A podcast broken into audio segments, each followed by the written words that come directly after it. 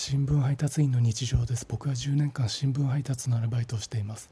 今日の朝刊配達踏切待ちの時走っている電車の中にいる人を数えました。